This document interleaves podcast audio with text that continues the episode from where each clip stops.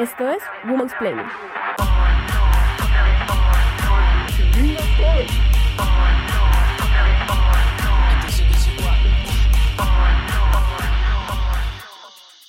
En el año 2006, la activista afroamericana Tarana Burke acuñó la frase Me Too como una manera de solidarizarse frente al abuso sexual que sufrió una niña de 13 años.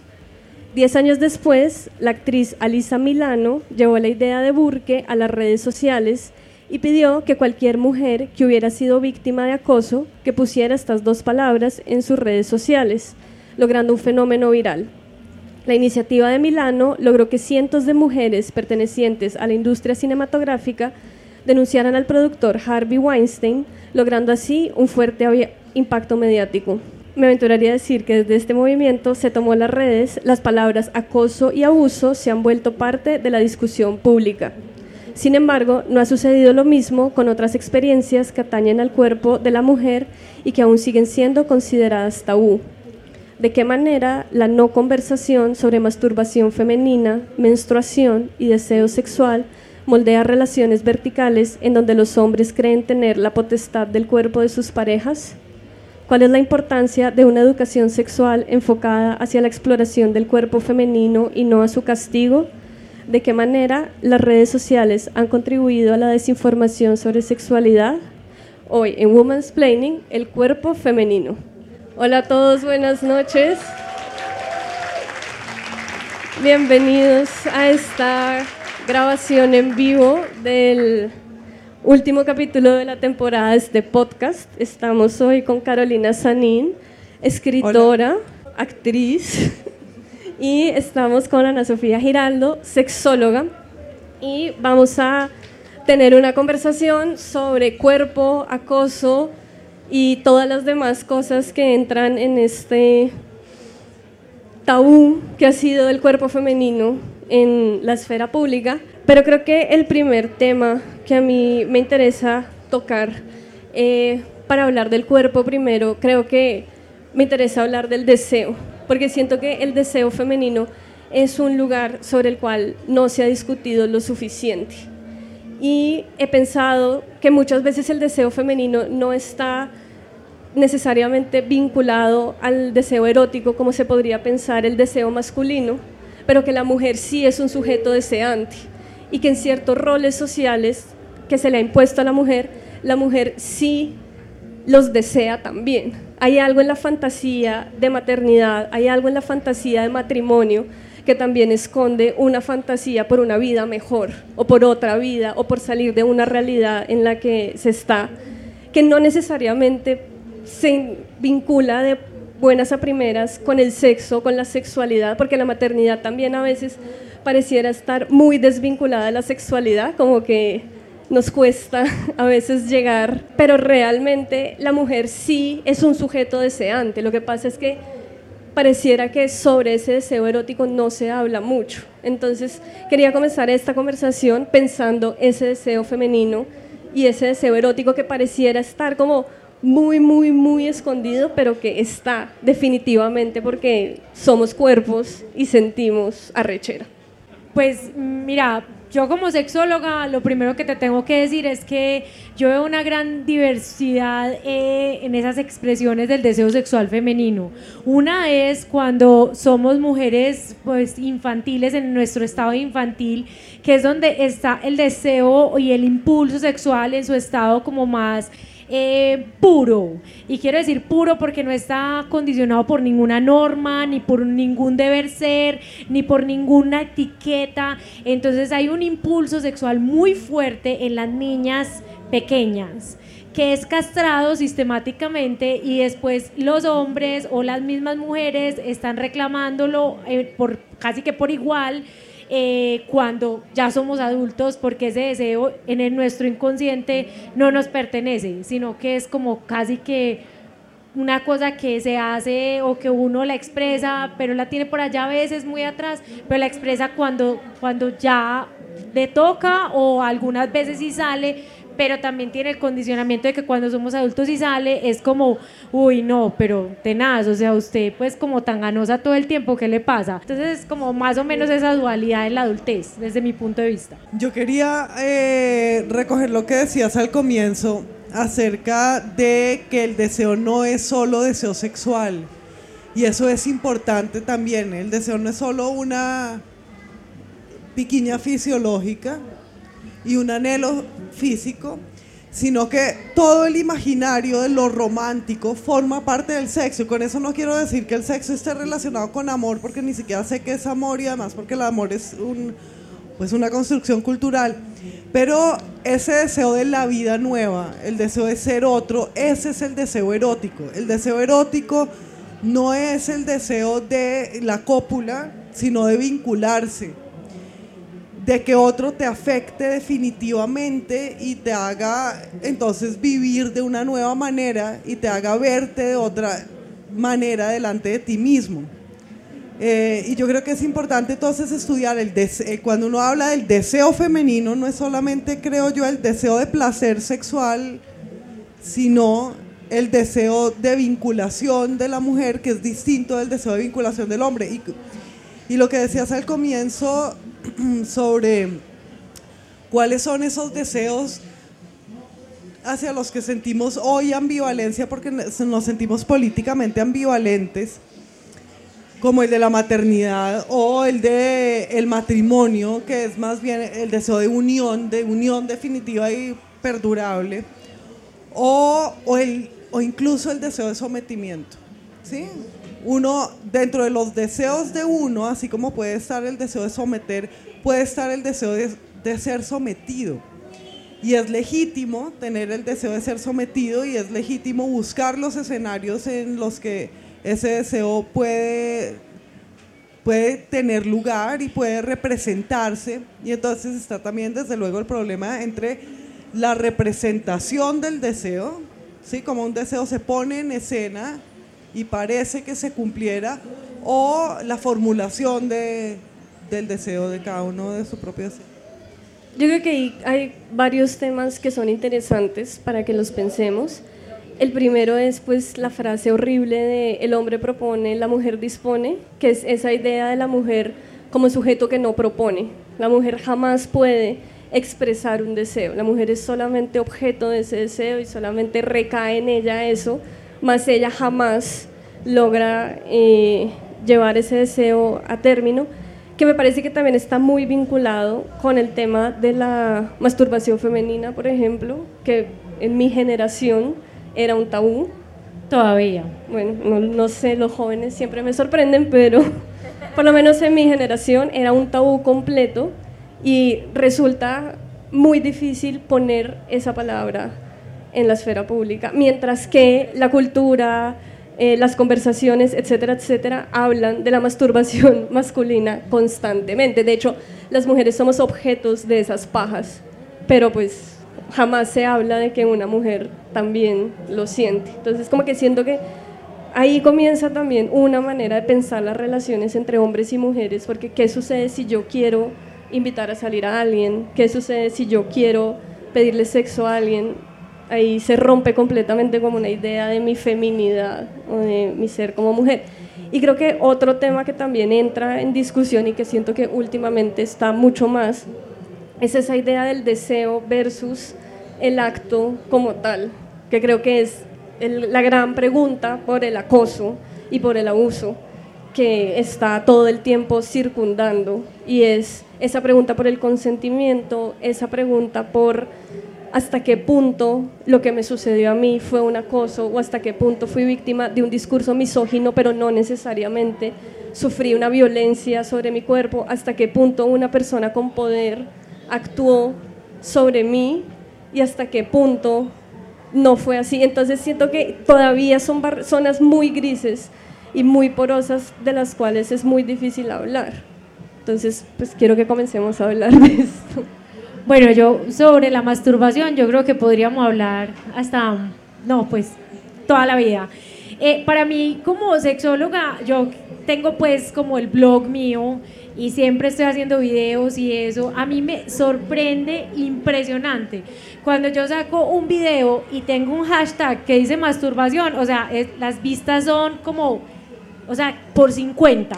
Es una cosa como que uno dice, pero tranquilos, o sea, solo estoy hablando de placer, no más, o sea, es, es algo increíble. Y hay una, hay una, lo que hablábamos ahora de ese crecimiento, sobre todo desde el femenino. Hablo a veces mucho desde el femenino porque eh, la cultura, lo mismo que tú decías frente ahora, pues como el amor es una construcción cultural, la sexualidad también lo es. Entonces, por ejemplo, el hombre está condicionado a que primero tenga sexo para enamorarse y las mujeres están condicionadas a que primero se sientan amadas para poder dar sexo. Entonces hay veces es como, o sea, no nos entendemos, tú quieres esto pero yo me siento usada y el otro quiere lo otro porque no se siente amado. Entonces estamos ahí en eso.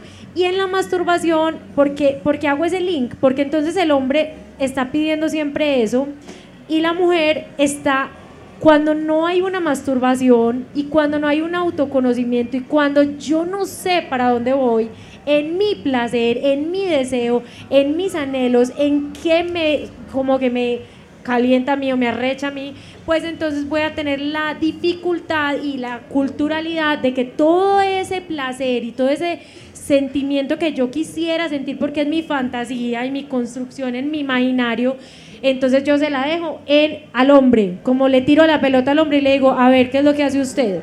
Y toda esa responsabilidad se las cargamos a ellos y ellos a veces se abruman, se sienten como perdidos. Pero también es una construcción que viene desde chiquitas cuando nos dicen, usted espere, usted no se, no se enjabone, que el jabón por ahí rapidito, pase rapidito. Y a veces es como un hoyo negro. Yo creo que hay mujeres que ni siquiera saben que tienen un hueco, que tienen esto. Es como, o sea, de verdad haga las paces y, ya, eso es suyo, ¿cierto? Incluso hay veces que yo les pongo, cuando tengo mujeres que le, le tiran puesto ese placer en parte de empoderamiento sexual, le digo, listo, te voy a mandar una tarea y vamos a hacer un autoconocimiento y te vas a hacer, te vas a pintar tu zona genital y vas a tocarte y vas a decirte cuáles son las zonas que más te gustan. No son capaces. No son capaces. Entonces, en la parte de masturbación, yo les digo, es para mí como sexóloga es el ABC del conocimiento sexual y el empoderamiento propio. O sea, es como yo pues si tengo la mano, yo ni siquiera necesito un vibrador, o sea, usted tiene su mano, tiene sus dedos igual que los hombres, tal cual, usted hágale, eso es suyo. Entonces, eh, me parece a veces muy difícil y, y, creo que no es tan fácil, pero quisiera que fuera más fácil. Las nuevas generaciones creo que pueden tener más conocimiento en eso sin embargo, siguen conservando un montón de otros tabús que las hace sentir todavía, o sea, les falta como liberarse de muchos otros tabús para poder explotar eso como de una manera bien. Y frente a lo del acoso, que ahorita estábamos hablando, yo les decía que sí, que, que, si a mí, que si a mí me enviaban fotos de pipí, eso entraba dentro del acoso, porque es que de verdad que una mujer, como hablando de sexualidad, con tranquilidad y sin tener que meterse pues como hacer, pues yo, yo digo, donde yo mostrara una, yo no sé qué pasaría, pues, o sea, yo soy la más recatada, nunca muestro nada, cero, y a veces es como, pero, oye, pero ¿por qué estás haciendo eso? Entonces, creo que hasta a uno le pasa y, y, y, también sí, lo de la zona gris sí siento que estaba, porque es como culturalmente como que uno tiene que aguantar, o sea, uno como mujer debe aguantar como que le tiren el piropo que uno no quiere, que pues que le hagan el chiste machista y uno es, ay, gracias amigo, ay, sí está súper charro. y eso es súper harto, o sea, como que uno no alcanza a decir si, si realmente... Después yo creo que hacia atrás uno tal vez lo reconoce más y después de haber pasado tiempo, pienso yo. A ti te mandan también fotos de pipí. Es que a mí nunca me han mandado nadie me ha mandado media foto de pipí, obviamente. pero, pero, no, es que me iba sintiendo peor y peor, imaginando. Tuve que imaginármelas para poderlas disfrutar. Claro, claro, te voy a decir una cosa. Mándamelas, reenvíamelas. Las evaluamos como si no. La, la, peor les voy a contar, aquí que está mi marido, es testigo. Estaba yo en la cama leyendo ahí las redes, viendo no sé qué, cuando ¡tim! salta una foto, pero él estaba al lado mío y yo como, y me dijo, ¿qué pasó? Y yo, Y él que dice, ¿y a vos por qué te mandan eso? ¿Pero por qué te están mandando eso? Y yo, yo qué sé, o sea, es un loco, yo no Ah, sé. o sea, toda esta conversación de las fotos de pipí fue para justificar que te llegó una porque no harías. Bien. Eh, bueno, Tengo concurso interno. No mentira, no, no, no me manden carajadas, me hacen el favor. entonces, sobre, eh, sobre la masturbación, desde luego que hay un tabú eh, en cuanto a la masturbación, pero no solo entre las mujeres, sino entre los hombres también. Que los hombres digan las pajas y que más fácilmente suelten esa palabra, no quiere decir que hablen de ello y no quiere decir que hablen de sus fantasías, sino quiere decir que... mm, Yo creo que los hombres están reprimidísimos sexualmente, por ejemplo. ¿Hasta qué punto un hombre está dispuesto a reconocer, un hombre heterosexual, el placer anal que siempre va a Oh, sentir? Déjense, déjense. Entonces, eso, claro, entonces eh, esa es una gran represión, que, que ellos puedan decir unas pajas no significa que estén más libres, que es muy triste. Ahora, bien, lo de, la, masturbación de las mujeres sí es tremendo porque parece, la gente hace como si no se hiciera, como si no existiera. Incluso la palabra, incluso la palabra es muy ajena a la primera persona, o sea, como dicen, me masturbo. Una paja es de hombres, pero masturbarse es, es una cosa un poco, una palabra que tiene mucha gravedad. Por ejemplo, entonces realmente no existe una palabra muy para eso, sobre todo en el caso de las mujeres. Bueno, Estoy, paréntesis, estoy pensando en un texto de María Moreno, en ese libro de panfleto feminista, que lo que dice María Moreno ahí es que las escritoras estamos llamadas a descubrir esas palabras y a renombrar, Ah, está porque bueno, no son pues- suficientes, porque, porque la palabra sí. masturbación no contiene, al igual que la palabra acoso, no contiene esa experiencia, Sí. ni el- la palabra consentimiento, o sea... Ninguna de esas palabras contiene Total. mi experiencia, ni mi, mi Ni ambivalencia, siquiera esa ni mi placer. Inventémonos. Y ahora hay otra cosa, y esto ya de una manera más poética, que a mí siempre me ha interesado y de lo que eventualmente escribiré si, si puedo, y es qué vínculo tiene quien se masturba con, su con la persona con quien tiene fantasías. O sea, todos somos parte de la fantasía de todos, pero no solamente cuando nos masturbamos pensando en el otro. Yo en este momento soy parte de la fantasía de ustedes. Ustedes se están imaginando quién soy yo. Yo no soy la persona que está en la cabeza de ustedes. De alguna manera todos se están masturbando conmigo y yo con ustedes. En este momento fijo la mirada en alguien y esa persona se vuelve para mí una imagen totalmente construida por mí y devorada por mí. Entonces todos tenemos actos de posesión sobre todos constantemente sobre la imagen de los otros. Y es con la imagen de los otros como nos excitamos, no es con los otros, ¿sí? Ni siquiera nos enamoramos de los otros, nos enamoramos de imágenes de los otros. Y entonces la masturbación, la fantasía que da lugar a la masturbación o la fantasía que tiene lugar dentro de la masturbación, a mí me parece fascinante porque es eso en estado puro, es usé la imaginación de otro, la imagen de otro, el recuerdo de otro, para producirme lo más físico y pedestre y material. Entonces es como una encarnación la masturbación pensando en otro y me parece una cosa tan importante y poética de la relación entre nosotros en la que no pensamos nunca. Eso. En cuanto, a la, en cuanto al acoso, pues es que Me ha, ha recorrido un, un largo camino, casi que ha dado una vuelta de, de- de menos 360 grados. Me parece que lo que ha pasado con Me ha sido desempoderante para las mujeres.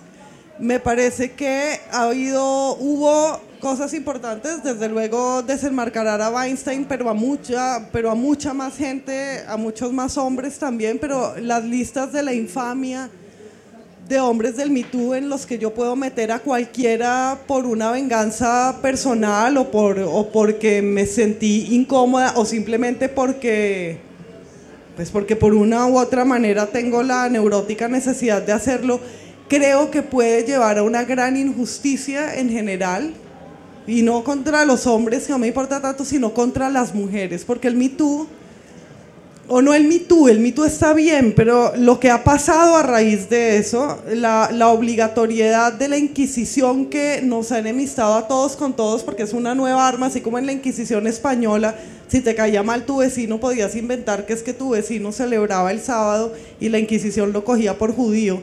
Del mismo modo puedes acusar a alguien, por, por eh, a un hombre por acoso sexual y se hace. Y esta opinión es sumamente impopular, la que estoy dando, pero creo que nos tenemos que hacer cargo de eso. Y creo que ha sido detrimental para las mujeres porque el Me las ha subordinado y les ha dicho no solo que no pueden decir que no, sino que no pueden decir que sí. Y con eso iba a esa parte que, que tú preguntabas acerca de por qué las mujeres no proponían. Porque es que en vez de estar, de, de darle la vuelta a, a, esa relación entre hombres y mujeres, de que el hombre propone y si le dicen que no, sigue insistiendo, lo cual está muy mal. La vuelta de eso tendría que ser, la mujer propone igualmente y si el hombre dice que no, tampoco tiene que insistir.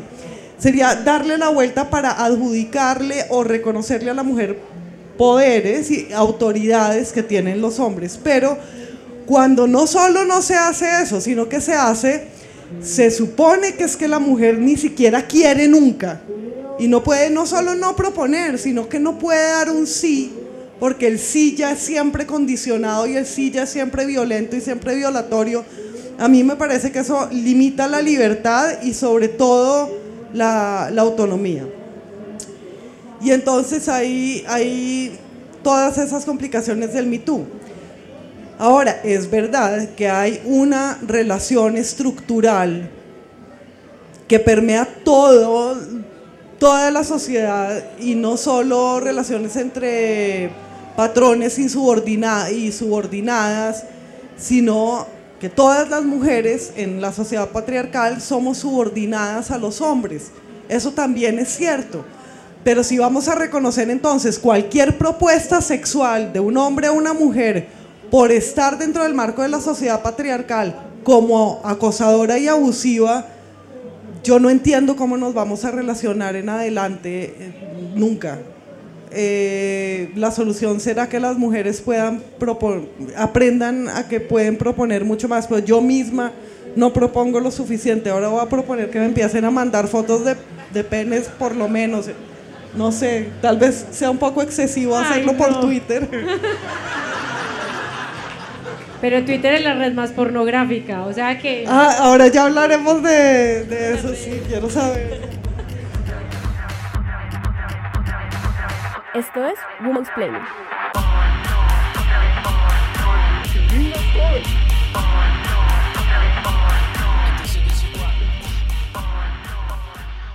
Para mí el problema del acoso sexual es un problema del lenguaje, como todo, porque siento que experiencias de violencia sexual que he vivido que definitivamente no son tan dramáticas como las que puede vivir una persona que está en una situación de vulnerabilidad más allá que la mía, son situaciones que a mí me ha costado nombrar mucho y que no las he querido nombrar casi nunca y que entiendo que la razón por la cual la voy a nombrar es porque esa persona que infligió una violencia hacia mí, no la hizo hacia mí porque yo soy un ser único, individual, sino porque esa persona está agrediendo a otras. Y en el momento en el que yo enuncio ese acto, tal vez él pueda ser castigado y deje de, deje de infligir ese acto violento en otras. Y para mí eso siempre, o sea, hay como un, he visto en las redes sociales que hay como un, no sé, lema, no sé qué puede ser, que es como no todos los hombres, y yo sí creo eso. O sea, para mí la experiencia con los hombres es que generalmente los hombres que me rodean son buenos hombres y que los hombres que han generado actos de violencia sexual hacia mí sí son hombres que han tenido actos de acoso o de violencia sexual recurrentes con otras mujeres. Entonces sí puedo decir que no todos los hombres son acosadores y no todos los hombres son violadores, pero que uno sí lo hizo y lo hizo con muchas. Entonces siento que hay un problema en ese nombrar siquiera, pues porque también es una experiencia de violencia, sea la que sea, sea sexual, sea la que sea, está por fuera del lenguaje también. Sí, lo que pasa es que yo tengo un problema con con castigar, eh, que es más profundo en mí que el problema que pueda tener con haber sido, bueno, ahora hablaremos de la palabra víctima, con haber sido objeto de acoso sexual, que por supuesto lo fui como lo hemos sido todas las mujeres, eh, tendría más problema yo con castigar a quien lo hizo que con haber sido objeto de eso. Y con eso no quiero, no aspiro a propagar ninguna moral de la otra mejilla, ni mucho menos sino que cuál es el castigo proporcional para un hombre que se ha portado de la manera como el patriarcado ha construido a un hombre, ¿sí? Sí, pero yo siento que un matiz ahí, que la otra vez lo estaba hablando con Pedro Adrián, de hecho, y era sobre un caso específico de alguien que dijo, yo fui acosado por tal persona. Y como ah, en el análisis de ese caso en particular, realmente no había un acoso porque no había ninguna relación de poder, no hubo ninguna relación de violencia física ni sexual de ninguna manera, pero sí había un uso muy abierto de un discurso muy misógino. Y eso no es acoso, eso es misoginia. Claro, eso es misoginia y, una, y misoginia que puede ser, bueno, es estructural, pero además de estructural puede provenir de alguien que es misógino y no sé, lo que yo hago es, como lo he dicho otras veces y como lo he dicho en otras conversaciones contigo, rechazarlo constantemente y señalarlo constantemente. Yo no voy a aceptar que nadie me diga señorita, nunca en mi vida. No voy a aceptar que nadie me diga niña ni chica, nunca en mi vida. Y una y otra vez les voy a decir, no puede hacer eso. Eh, eso no es castigo, pero sí es corrección que es diferente. Claro, estamos hablando de algo que de todas maneras no es castigable eh, por, por, la policía ni por la ley. Y lo otro que iba a decir ya para, para terminar es eh, mi, mi, problema con lo de con la víctima. Porque ser víctima es contagioso, es realmente y literalmente contagioso. Uno quiere ser covíctima de las víctimas. Y eso no, no, no tiene un, un origen perverso ni un origen narcisista necesariamente. De hecho, tiene que ver con la compasión y tiene que ver con la compañía. Pero es contagioso y entonces resulta que aparecen muchas víctimas, que desde luego todos somos víctimas de algo, todos somos víctimas de, todo, de la cultura patriarcal, de tener que morirnos, de todo, pero, pero nos gusta también concebirnos como humanos, víctimas, porque los humanos somos víctimas, somos muy indefensos, hombres y mujeres. No, sí, sí, sigo pensando para mí que es un problema del lenguaje, como de que no se ha hablado lo suficiente, que no hay un lenguaje para hablar de ciertas experiencias femeninas o ciertas experiencias de cuerpos queer. Y entonces, como todavía no hemos llegado a ese lenguaje, tenemos que replegarnos otra vez al oprimido y al opresor. Sí, pero es que justamente no lo podemos hacer. No podemos esperar a que haya otro lenguaje para nombrar la víctima para dejar de sentirnos todos víctimas sino que el lenguaje procederá de la intuición de unos nuevos conceptos, creo yo, que no son víctima-victimario. Pero sí, siento que, o sea, ahorita que estaban hablando ustedes, también estaba pensando mucho en, en la manera en la que el cuerpo femenino definitivamente no es nombrado y que tal vez porque no es nombrado, no es concebido como algo diferente a un objeto. Porque siento que, digamos, la palabra más tabú en nuestra cultura es la menstruación concebirme como mujer que menstrua, decirles, hola, estoy menstruando, con permiso a seguir esta conversación, es algo que genera mucha incomodidad y que genera como repelús, mucha angustia también, pues cuando finalmente es un proceso biológico que hace el cuerpo femenino. Y siento que en esa, tal vez es una fantasía masculina, esa idea de que el cuerpo femenino es algo inmaculado, algo que no sufre procesos. Luego también están como todos estos comentarios pendejos que uno puede escuchar o preguntas adolescentes como de, no, y como, uy, usted se tira pedos, su novia, o sea, como la cagada femenina, el pedo femenino, es como sí, somos personas que consumimos comida y hay carbono y bueno, lo que sea que suceda. No o sea, te pasa a ti, te, me pasa a mí, a mí. Sí, pero, pero siento que en esa idea como de que el cuerpo femenino es este lugar inmaculado y que no, no es, o sea, hay, hay como una desempatía, porque si este cuerpo no caga, pues no es humano, entonces por eso puedo violentarlo, objetivizarlo, tratarlo como una cosa, pues porque no es igual a mí.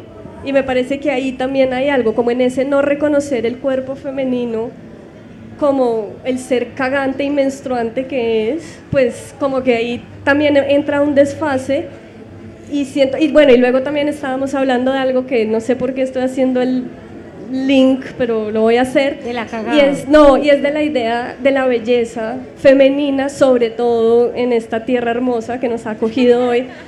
Y es pues la idea, sí, que la mujer paisa sí es una mujer que tiene unos Pero estándares. Es que somos bellísimas, por favor, mira alrededor. Pero es como, o sea, esa construcción de la belleza de la mujer como una forma de acceder a un lugar en la sociedad y unos estándares de belleza imposibles, porque no es, no es el cuerpo que caga y menstrua, sino es el cuerpo, glorioso. Es, el, es el cuerpo, el cuerpo con biopolímeros resulta ser mucho más natural que el cuerpo que caga y menstrua, y a mí eso me explota la cabeza. Pero yo ahí creo que, que hay algo importante sobre la menstruación.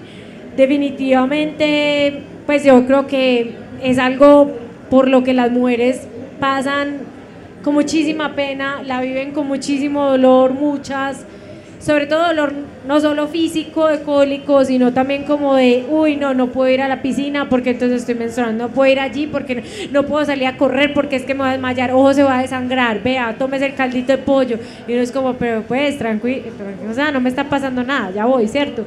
Y también, ¿sabes qué? Más de la menstruación, yo me refiero como a todos esos chistes macabros de uy, pero está usted como loca, ¿le va a venir o qué?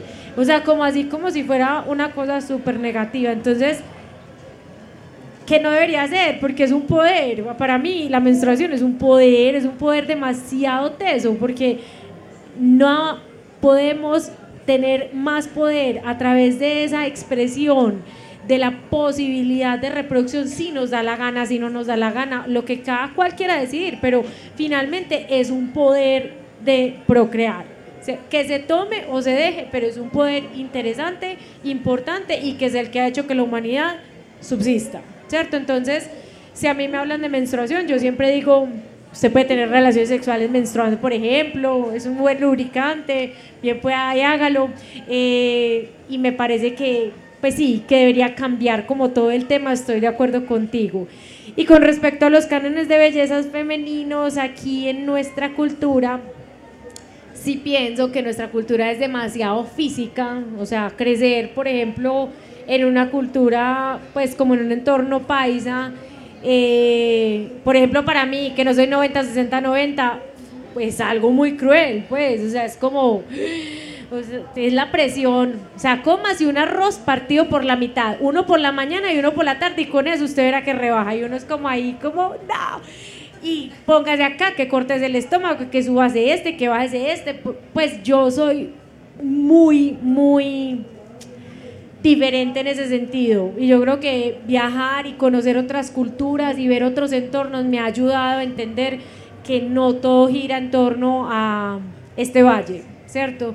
Pero, pero definitivamente lo expreso y siempre trato de mostrarlo a través de cómo yo soy por ejemplo, una de las estrategias que yo hago como contrapeso para toda esa cosa, pues mi pequeño aporte es que yo siempre salgo supremamente carilavada, o sea, me importa si me ven en Instagram con pijama, o sea, yo salgo tal cual soy. Y como que trato de decirle, cuando hablo a las mujeres sobre empoderamiento sexual, les digo, no tienen que ser 90-60, no tiene que ser así, no tiene que ser así, usted tiene que ser como usted quiera, pero gozáselo, vivíselo y, y apropiarse de ese tema, o sea, de ese poder. Entonces, sí, hay mucha presión, sí, o que quienes no sienten aquí presión, que, que, femenina sobre los cánones de belleza. Pero bueno, me queda una medio así como que se me sale la espinita de pensar que mis compañeros, cuando yo estaba en la universidad, mis compañeros eran cero, nada que ver, no, nada de cuadritos, chocolatina, nada de esa vaina. Y ya al menos ellos también tienen un poquito de presión. Pues como que es ahí, como que, bueno, me consuela que estamos como, como llegando al, mismo, a la misma grado de dificultad, pero no debería ser, porque finalmente el estuche y por ejemplo el deseo sexual no puede depender solo del estuche. O sea, usted, nadie aquí se va a hacer más chiquito, todos nos vamos a hacer más grandes. Entonces, por ejemplo, eso para mí es una transformación que hay que hacer en la sexualidad. El deseo de fluir no solo desde cómo me veo, sino desde cómo me siento. Bueno, yo creo que la masturba que la se que ve la masturbación. ¿Qué pues caro?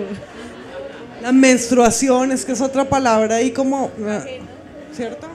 Como aburridora decir. Creo, no, no de decir, pero una palabra que no, que no connota todo lo que podría. Prefiero decir el ciclo menstrual, porque creo que lo importante de la menstruación es esa noción de ciclo menstrual. La menstruación es el tema, es el tema del que no se habla y es el tema además del que primero tiene que hablarse si se va a hablar de empoderamiento femenino, si se va a hablar de equilibrio de los poderes y, si se va a hablar de redefinición de lo masculino y lo femenino, porque las mujeres que menstruamos, no solo, eso no solo se trata de que a uno le salga sangre y de que la sangre sea de, de cierta manera e impida hacer ciertas cosas y de cólicos, se trata de otra relación con el tiempo que por cierto en el calendario solar no está representada. Entonces las mujeres vivimos en un tiempo de meses de 28 días y vivimos en un, en un tiempo que no, que no es el tiempo con el que está organizado el tiempo de la humanidad. Pero no solo eso, tenemos desde luego cambios hormonales y por tanto cambios psíquicos según esos ciclos. Y entonces, así como, como es de, de, cruel y de ridículo y de improcedente el chiste sobre está menstruando o no, es igualmente o mucho más cruel eh, el intento de algunas feministas por decir que es un invento machista el que el carácter o el comportamiento de la mujer cambie alrededor del ciclo menstrual. Uno tiene síndrome premenstrual y entonces voy a extenderme en esto un poco porque además es la primera vez que lo hago en público. Yo tuve, no sé si tengo aún porque ya no tengo la menstruación tan frecuentemente como antes, me imagino que estoy premenopáusica, pero eso no es lo que iba a decir en público, eso no Lo que iba a decir en público es que durante mucho tiempo tuve, y no sé si tengo, una cosa que se llama síndrome disfórico premenstrual, que es una cosa bastante eh, incómoda de tener, pero también sumamente interesante. Si yo no hubiera tenido eso, que es simplemente una, un grado muy, muy exagerado de síndrome premenstrual, no habría conocido muchas cosas que conozco y que solo conocí por la gravísima depresión que da en los días antes de tener la menstruación. Las personas que, las mujeres que sufrimos de eso, entramos y, hay muchas de ustedes que saben de qué estoy hablando, en esos días antes de la menstruación vemos todo diferente, el mundo cambia y uno se sale del mundo. Y uno puede ver, por ejemplo, la maldad en uno mismo y en los demás. Y uno puede percibir sombras que no percibe en otros, en otros días del ciclo menstrual. Y uno puede también darse una libertad y un gran, gran poder negativo, ¿sí? De, hacer cosas como, de, como dirían los Foucaultianos, de ejercer la parresía, ¿sí? De ser descarado y de, y de decir cosas y de ser beligerante. Las grandes peleas que yo tuve en mi vida, que fueron casi todas justas o han sido, yo no sé, o sea que me voy a morir, estoy hablando en pasado mucho. Las grandes peleas que he tenido muchas de las grandes peleas que he tenido que han resultado muy, muy productivas y han dado paso a nuevas etapas en, en, mi vida, pero también a nuevas búsquedas intelectuales, han tenido lugar en esos días antes de la menstruación, porque en esos días antes de la menstruación yo he sido otra que podía hacer cosas que en otros días del ciclo menstrual no podía hacer. De la misma manera, el primero o el segundo día de la menstruación tenían o he tenido un júbilo muy grande, una casi euforia que me permitía experimentar el mundo de otra manera. La variedad con la que yo he experimentado el mundo, que está detrás de todo lo que he escrito y está detrás de lo poco mucho que he podido ser aguda mirando, se la debo a que lo he visto como mujer y, hasta ahora he hablado de esto muy, en términos muy abstractos, como mujer en las márgenes de la sociedad, como mujer miembro de un sexo que no encuentra su representación en la sociedad, pero más allá de eso es como mujer que a través de un mes no solo pasa por distintas personalidades, sino que sabe cuándo pasa a través de ellas. Eso, si, si las niñas, yo me di cuenta de eso cuando tenía casi 25 años, es tarde para algo que me pasaba desde que tenía 14 si una niña supiera que esa es su vida y que pasar por esas diferentes maneras de ser y de ver el mundo le da esa multiplicidad, el poder que está en eso, el poder que está en eso para la creatividad artística y para la transformación de la sociedad, para la creatividad política, no tenemos ni idea cuál es, pero es, es gigante y esto no ya no estamos hablando en términos abstractos, estamos hablando de la conciencia de sí misma que puede tener una mujer, de la conciencia que puede tener de su propia variedad. Y entonces creo que por eso la menstruación es mucho, incluso mucho más importante que lo que creemos ser, que lo que creemos que es. Si yo soy la, no sé, el 80% de la agencia que yo haya tenido sobre el mundo, se la debo a esa, ese síndrome que es considerado un síndrome, que es considerado una enfermedad.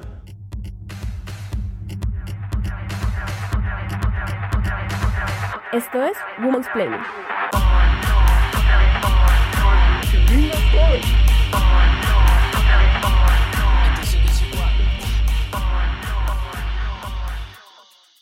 Voy a cambiar de tema. Estamos, siento que llegamos como a un punto de optimismo y empoderamiento, pero voy a bajarlo porque eh, me parece importante a la hora de pensar el cuerpo, también la manera en la cual muchas mujeres, debido a su cuerpo, son explotadas. O sea, cómo el cuerpo es también una herramienta de trabajo para muchas mujeres y cómo no es una herramienta de trabajo que se usa libremente, sino que es una herramienta de trabajo que está vinculada a la explotación. Y entonces antes de comenzar este evento estábamos hablando y Ana me estaba comentando que Medellín es una ciudad que es como potencia mundial en webcams y sobre cómo hay como una disparidad entre algunas mujeres que utilizan las webcams como modo de ingreso y que están en completo control y agencia de esa forma de empleo y cómo hay otras mujeres que son explotadas sexualmente de esa forma y de muchísimas otras como vendiendo su virginidad, etcétera, etcétera. Y cómo es realmente o sea, culturalmente el cuerpo de la mujer ha sido una herramienta de trabajo. De hecho, también si pensamos la otra gran manera en la que la mujer ha entrado al, al, lugar del trabajo, que es el trabajo doméstico, es también a través de su cuerpo. He conocido testimonios y de hecho hay movimientos de mujeres que ejercen la prostitución, que son activistas buscando una igualdad, buscando como ellas hacerse cargo, no tener que pasar por proxenetas, etcétera, etcétera y es realmente un tabú, es realmente también otro tabú más el decir, sí, yo trabajo con mi cuerpo, yo soy trabajadora sexual, pero... para, para mí, ¿sabes que Yo creo que cada cual haga lo... O sea, desde que haya libertad, que cada cual haga lo que quiera hacer. Desde que haya consentimiento, desde que haya libertad, de que, desde que haya decisión, no desde que haya pues como así como opresión, que es lo que vos decías, esa parte a mí me parece como que ya tiene unos tintes donde yo digo, ¿dónde está el gobierno defendiendo a esta población que está siendo vulnerada? Sean hombres, mujeres, niños, niñas, niñas, todos. O sea, no debería haber ningún tipo de opresión frente al cuerpo y frente a la forma como me domina a mí ese sistema que no me está protegiendo el gobierno. Entonces, para hablar de las webcams, sí. En Medellín hay muchísimos eh, estudios, es, es, yo diría que una industria eh, que se está convirtiendo en muy poderosa, tiene muchos, o sea, los congresos se hacen acá, cuando se hicieron en se trataron de hacer en Cartagena, pues mejor dicho, eso fue el acabose.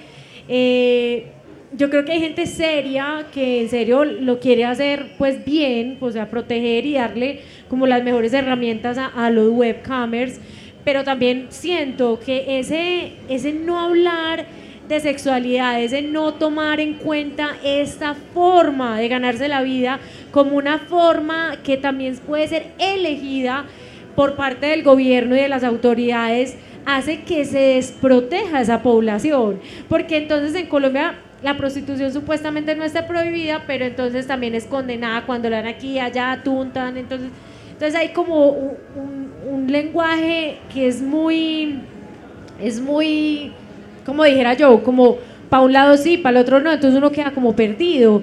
Y a mí me da como muchísima indignación que ninguno de esos personajes que trabajan en ese oficio puedan tener lo que hablamos ahora, leyes que les regulen su trabajo, sus horas de trabajo, su, eh, no sé, su ARL, su EPS, su, todas esas caradas.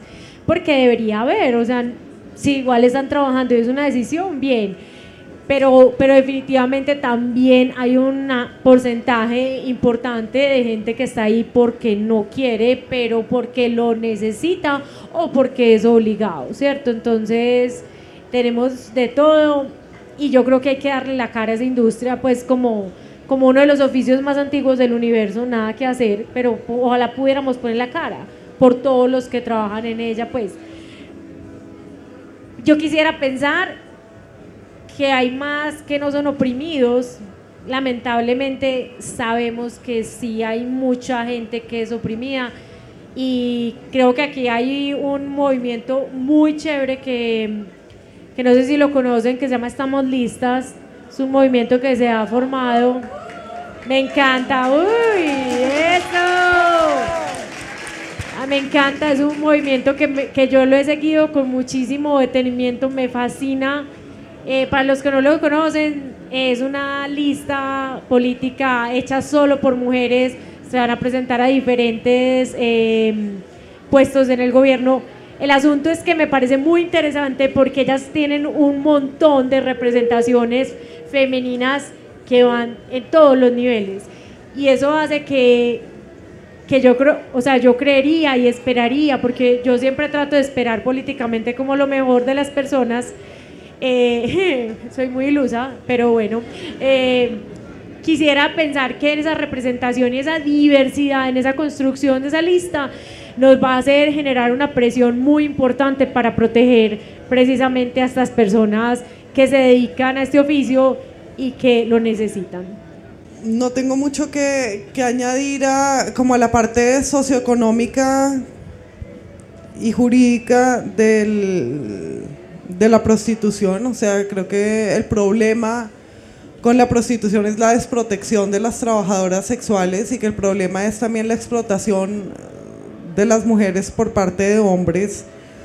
Eh, y el problema principal, mucho antes que eso, es el de la minoría de edad de, de las prostitutas que empiezan a prostituirse cuando son menores de edad. Entonces realmente ni siquiera tienen la oportunidad para saber que podrían hacer otra cosa con su vida que no fue a prostituirse. Entonces, por un lado mi discurso es todo el mundo es libre de ejercer la prostitución. Por otro lado es qué es lo que pasa en la realidad. La gente no entra en esa profesión por lo general o en ese oficio, perdón, por lo general, obvio, hay otros casos libremente. Y entonces me pongo a pensar si hay consideraciones con respecto a la ética del trabajo, a la dignidad humana y consideraciones filosóficas con respecto a la prostitución, porque una cosa muy distinta es trabajar en una webcam en el que estás actuando y masturbándote y estás siendo dueño de tu tiempo.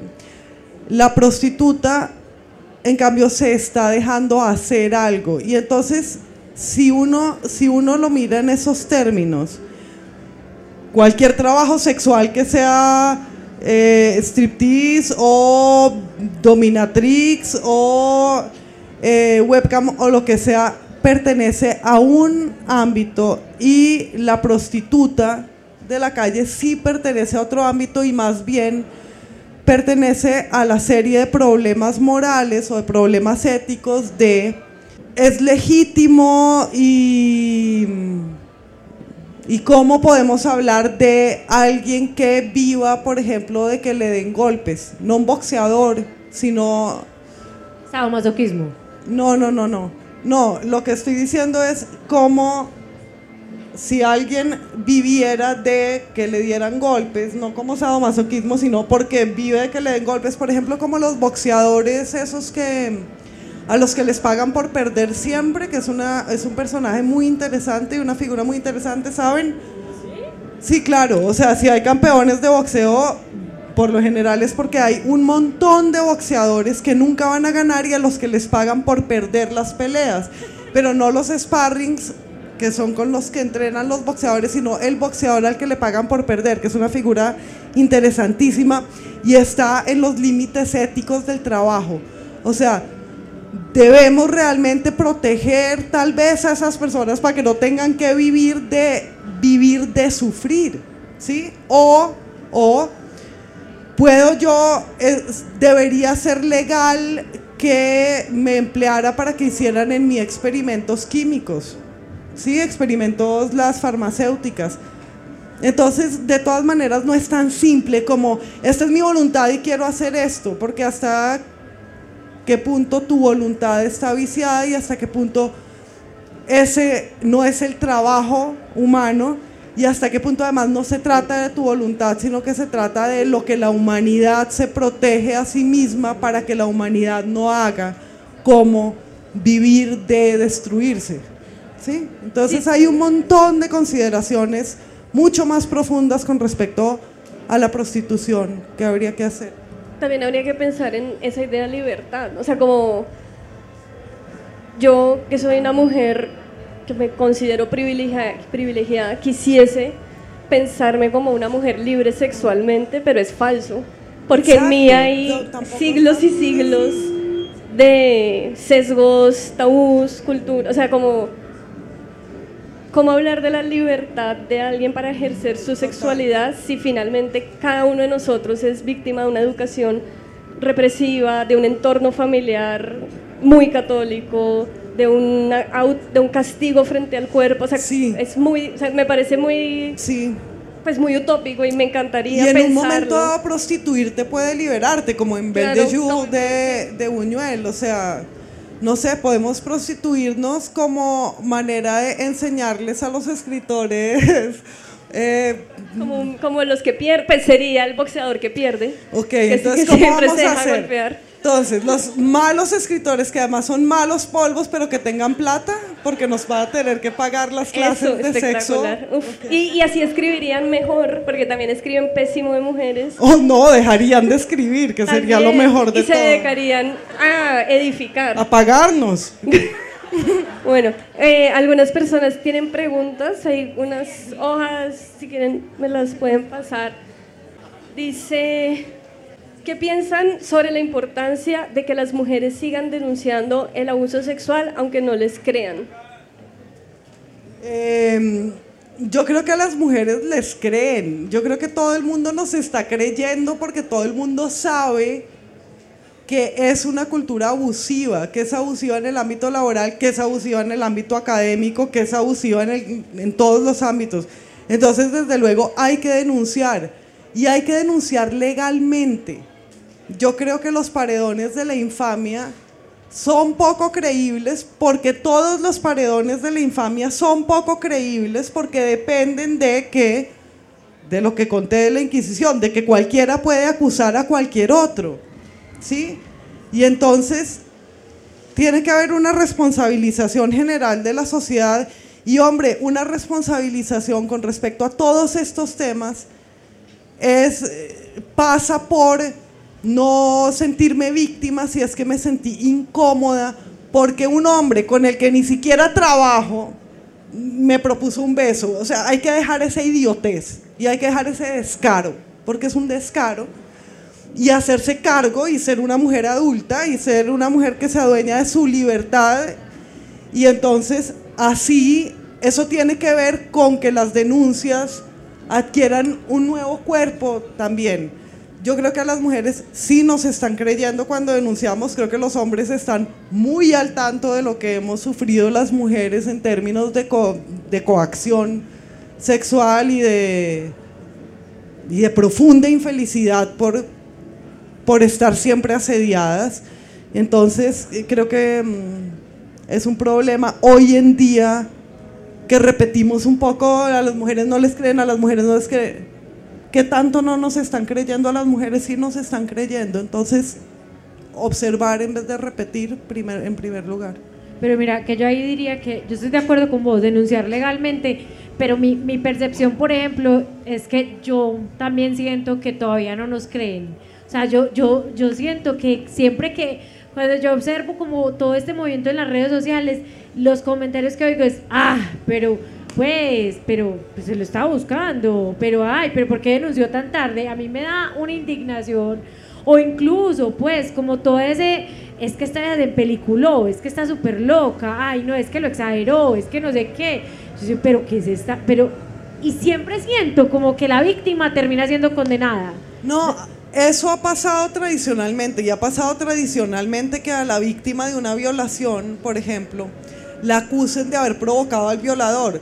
Lo cual es pues una gran, gran injusticia y, y eso sí está cambiando. Y no, o sea, decir que eso no está cambiando es simplemente querer que no cambie porque es que sí está cambiando y todos sabemos que está cambiando y que ha cambiado desde hace un tiempo.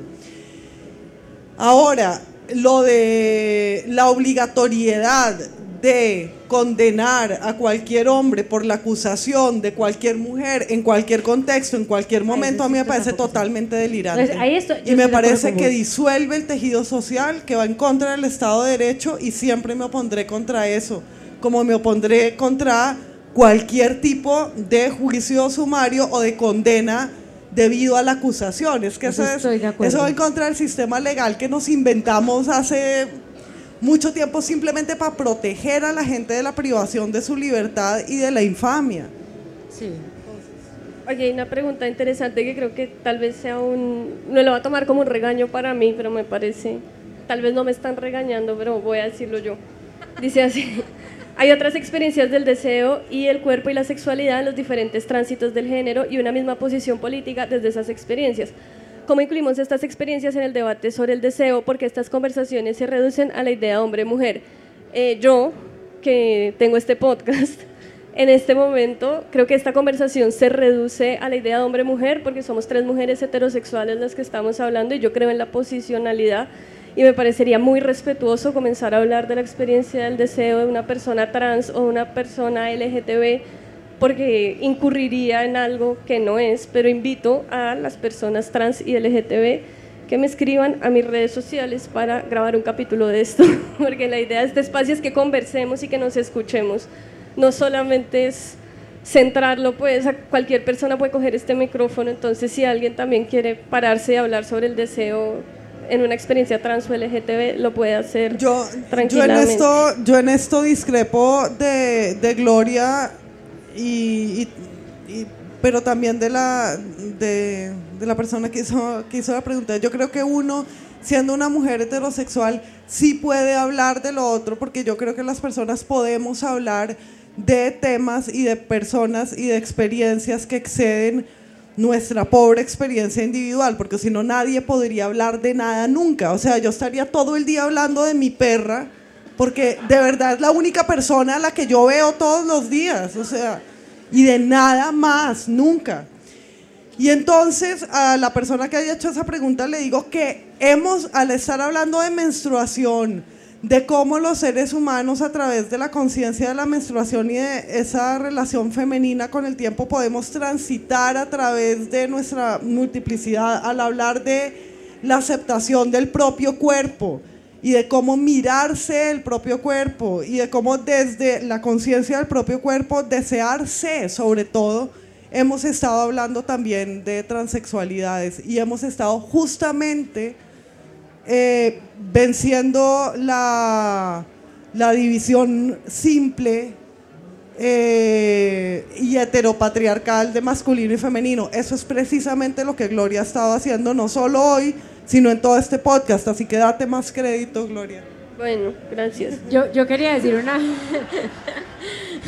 yo quería decir con respecto a eso que cuando estoy de acuerdo con Carolina y es que cuando hablamos de la aceptación corporal, eso sí que es especial, por ejemplo, en toda la condición de los transexuales, porque hace parte de, pues, de entender que mi corporalidad o sea, refleja otra cosa tal vez que yo no siento, o ah, para algunos sí, para otros no. O sea, cada uno de ellos es un mundo. Entonces, desde que yo entienda y esté como súper bien con esa expresión en todo su sentido interno, externo, todo, también va eso a posibilitar que mi deseo fluya de una mejor manera.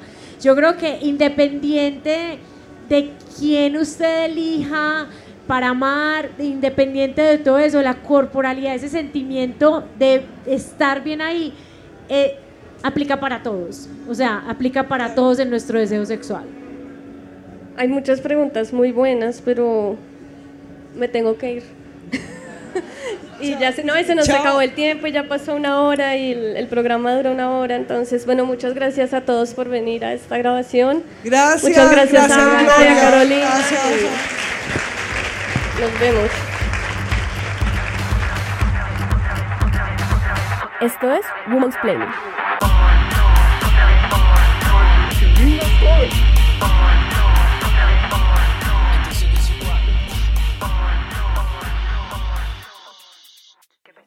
Gracias por escuchar 070 Podcast. No olviden que también pueden encontrar nuestros otros programas como Woman's Planning, Habla el Balón, A donde vamos no necesitamos carreteras, Mirlo Podcast, Laguna Podcast, Paredro y Emperifolladas.